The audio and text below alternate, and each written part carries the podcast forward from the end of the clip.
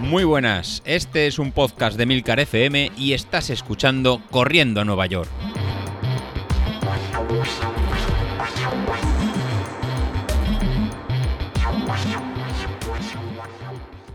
Muy buenos días, ¿cómo estáis? Soy José Luis. Bueno, seguimos en julio, en esta segunda semana de, mantenimiento. Y para hoy jueves nos toca algo tranquilito. Bueno, sí, supongo que hoy jueves lo publicará David, ya que ayer salió salió el episodio de los viernes, los miércoles, bueno, el de Carlos. La verdad que en este periodo de, vacaciones eh, está todo un poco, un poco liado lo que, lo que vamos haciendo y lo que nos va, lo, que nos va tocando. La verdad que ya también toca un poquito de, ¿no? A lo mejor probar cosas distintas o, o incluso estar un poquito más, más desorientados. Así que para mañana jueves os he puesto, nada, los 5 minutos en zona 1, 15 minutos en zona, en zona 2 y luego 10 minutos en zona 3 para, para no perder. Y, hablando de, no perder, lo que, lo que vamos a hacer es una pequeña, no sé si sería como diría Broncano, en recogida de, cable o no venirnos tan, tan arriba. Sí que es verdad que me había dejado llevar un poquito por la, por la emoción de, que alguno de vosotros ya estaban las carreras físicas, de que ya volvíais a correr o que teníais que preparar ya maratones y, y medias maratones y casi nos enganchamos otra vez a correr, a preparar carreras y demás y la verdad que, no estaba más, eh, yo creo, a lo mejor eh, más equivocado. Y como alguno me ha puesto por ahí, me ha escrito, dice, pero, pero ¿qué pasa? ¿Que estás loco? ¿Pero qué haces loco? Empezar a entrenar un 10.000 ahora. Y sí, la verdad que yo creo que, es un poquito de, locos. Y vamos a tomarnos el descanso en cuanto, en cuanto a preparación. Así que desconectemos un, poco. David ha vuelto a salir poco a poco con el, chiquillo. Algunos de vosotros Incluso acabamos la, media maratón eh, pues cansados y fatigados del estrés de ir preparando, de ir preparando algo. Y como comentaba incluso en Carlos, pues vienen eh, tiempos pues, para hacer esta preparación de hacer un 1000 por debajo de, 4, incluso hacer pruebas de 800 o cosas de este, de este tipo. Entonces, ¿qué vamos a hacer? ¿Em, ¿Abandonaros? No, hombre, no. Abandonaros no, nos, voy a abandonar.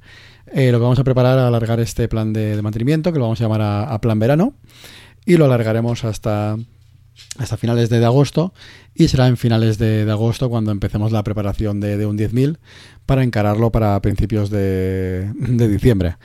Eh, ¿Para quién estará hasta 10.000? Pues bueno, pero casi estará más enfocado para, para ti que no acabas de, encontrar, para ti que a lo mejor estás preparando tu, primera carrera y no sabes cómo, cómo empezar y con esto te, estás enganchando. Eh, para los que ya vais en camino a una media maratón o una, una maratón, la verdad que ya sabéis cómo, cómo funciona y al ser presenciales en distintas fechas pues va a ser un poco, un poco más difícil. Así que las, las próximas semanas vamos a alargar el, todo lo que queda de, de julio y principio de, agosto, así mitad de agosto, hasta la vuelta de, de, todos de vacaciones, que volváis todos ya con las, con las pilas cargadas con, con este plan de, que os comentaba de, verano. ¿En qué consistirá? Pues bueno, al final consistirá en hacer menos días de entrenamiento, no haremos los siete, pues haremos cuatro o cinco, cinco días, según tengáis disponible cada, cada uno, a una, intensidad un poquito más, más bajas, seguirá viendo series, seguirá viendo pues tiradas un poquito más, más largas, pero sin la obligación de a lo mejor completarlo todo, todo el tiempo y sin esa presión de, de los siete días para, para rendir será como una pre, preparación de, un 10.000 o incluso una pre-preparación de una media o, de, del maratón. Será para no perder el tono muscular, pero con unas intensidades mucho, mucho más bajas. Así no vamos a perder el ritmo. Por otro lado, por otro lado que os quería contar también, pues bueno, por otro lado os quería contar eh, que aprovecharemos estas eh, semanas de, episodios de una carga un poquito más, más baja, pues para retomar en, pues, en partes, explicaros partes no más bien teóricas, o el tema de cómo funcionaba la potencia, ahora que, que a lo mejor ha llegado más, más, gente nueva, o ver en, ¿no? en qué se basa todo esto que hemos estado haciendo estos meses atrás, ¿no? ya que eh, hay gente que seguís desde el principio y otros que os habéis incorporado hace nuevo, ¿no? La diferencia de entrenar por potencia frente a otras métricas en, cómo sería las pulsaciones o cómo sería el entrenar por, ritmo. Entonces volveremos a ver esos conceptos que a todos nos han hecho eh, mejorar, pues volver a, ¿no? a remarcarlos o a refrescarlos o a darle otro, otro enfoque. ¿Y qué os quería contar hoy? Pues bueno, de este, de este enfoque distinto, algo a lo mejor que os sorprenderá un poco, un poco más. y sería el, un poco las desventajas de entrenar por, por potencia. Sí, lo habéis oído bien, las desventajas, ¿no? Nos hemos pasado estos eh, meses diciendo las bondades que habéis eh, disfrutado mucho, si yo, yo el primero, pero también tiene alguna desventaja que en alguno de vosotros a lo mejor está experimentando y yo, yo, lo mismo. En cuanto a ventajas, pues bueno, lo tenemos todos en claro, ¿no? el entrar por potencia pues nos va a permitir no depender de un log GPS que a veces la medida es, no es fiable, ¿no? Sobre todo para a lo mejor para trayectos cortos, es, pues tiene falta de, precisión. Y luego lo que es el tema de la, de la potencia, pues siempre responde mucho más rápido que las, que las pulsaciones al nivel de, hacer series o cuando hay una, cuesta. Además con el, con el aparatito, el entrenar con, con potencia, pues nos va a permitir en, cuando hay viento, pues saber la intensidad del viento y amoldar nuestro, nuestro ritmo, o cuando viene una cuesta que hay que subir o hay que bajar, pues amoldar el ritmo para mantener la potencia en constante. Al final lo que nos permite el, aparatito, lo que nos permite Stride, es adaptar la intensidad del entrenamiento eh, dentro de un rango, un rango estipulado y poder conseguir nuestra marca personal y no salir mucho más rápido de lo que, de tocaba ni, ni mucho más, más lento. ¿no? Nos da esa tranquilidad de olvidarnos de, ritmo o pulsaciones. ¿no? Sé que si voy a este 90% de mi potencia umbral, pues voy a llegar, voy a llegar bien. Entonces, eh, ¿no? Eh, comento que cuáles serían las desventajas. ¿Cuáles pensáis que serían estas desventajas que, he comentado? Pues bueno, alguna desventaja de este, de este tipo es que el valor de, la potencia pues no, no tiene en cuenta a veces el estado nuestro de cómo podemos llegar a ese día al, entrenamiento. Por ejemplo, en, si estáis acostumbrados a entrenar en, por ritmo, que sería en, por ritmo, perdón, por pulsaciones, que sería la otra métrica habitual, y nos toca un día ir a hacer en series y nos tocan pues a lo mejor a un 100% del, ¿no? del, del ritmo umbral de tanto de potencia o del ritmo umbral de eh, pulsaciones. Pues bueno, pues por la razón que, sea, esta semana pues eh, tenemos mucho, mucho trabajo, tenemos algún tipo de, problema y llegamos con, estrés de, al, entrenamiento.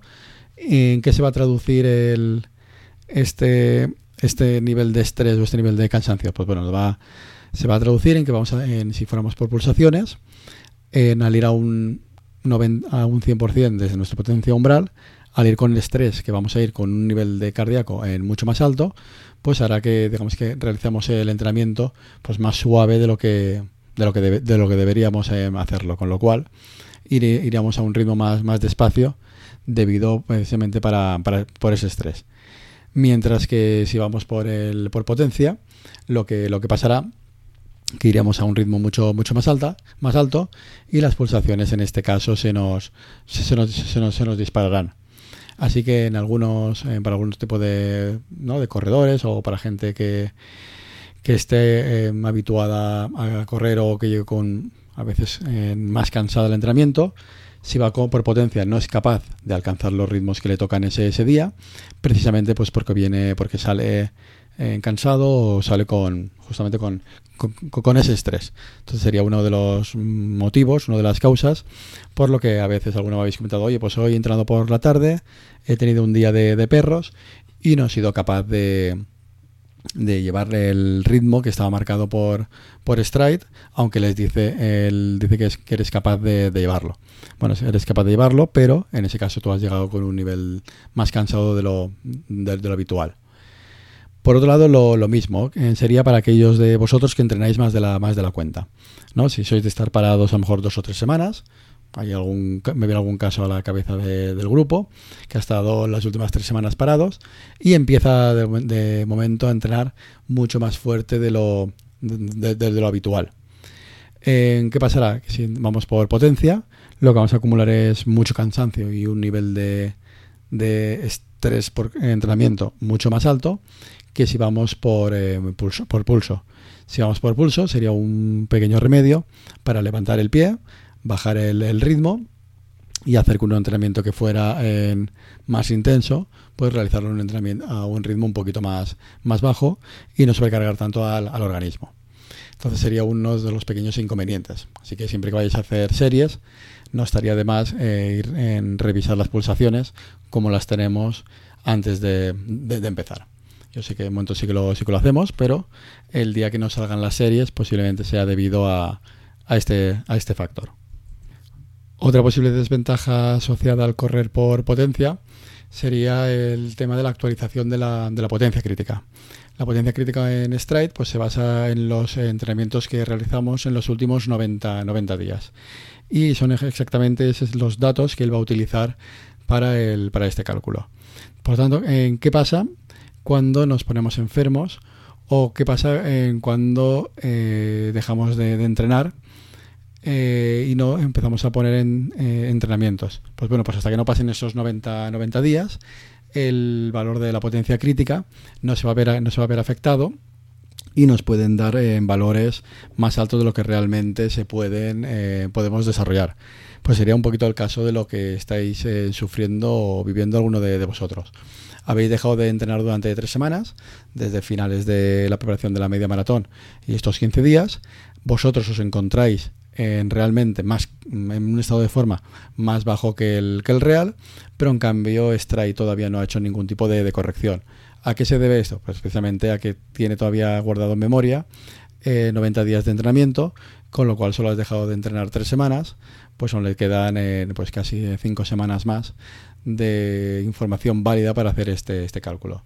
Como, como, ejemplo claro, pues imaginaros que pues hacéis eso, ¿no? En vuestra mejor marca en, un, en una carrera, en un, en un 10.000, el, 10.000 que hicimos en, en Navidades, eh, no, bueno, en marzo, ¿no? Fue el, 10.000 que hicimos en, marzo y lo has hecho de lo más rápido que incluso has hecho marca personal, ¿no? Algunos de vosotros por debajo de 40, otros hicisteis 41, 42, pero en este caso es vuestra mejor eh, marca personal.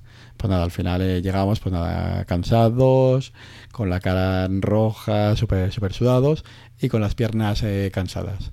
Las siguientes semanas, pues al final estamos con ¿no? estamos cansados de este esfuerzo que hemos realizado y se te junta pues a lo mejor algún tipo de, enfermedad o algún tipo de lesión que te tienen que operar de, algún tipo de, de, una hernia o que te tuvieran que pasar a hacer una operación o algún tipo de, de hospitalización imaginamos que no, que, no fuera el COVID que te deja pues sin poder entrenar en varios en varias semanas en este en este caso si seguimos corriendo y solo entramos con, con Street, lo que te diría Street es que eh, estás en unos niveles de potencia crítica mucho, mucho más alto de lo que realmente estás, con lo cual entrenarías más fuerte de lo que, de lo que tú puedes y no llegarías a, recuperar como, como toca.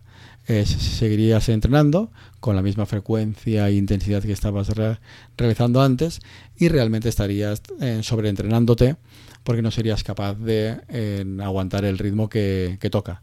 Y solo sería hasta que pasaran otros 90 eh, días cuando en Street sería capaz de, corregir esta, desviación y eh, bajarte la, potencia crítica.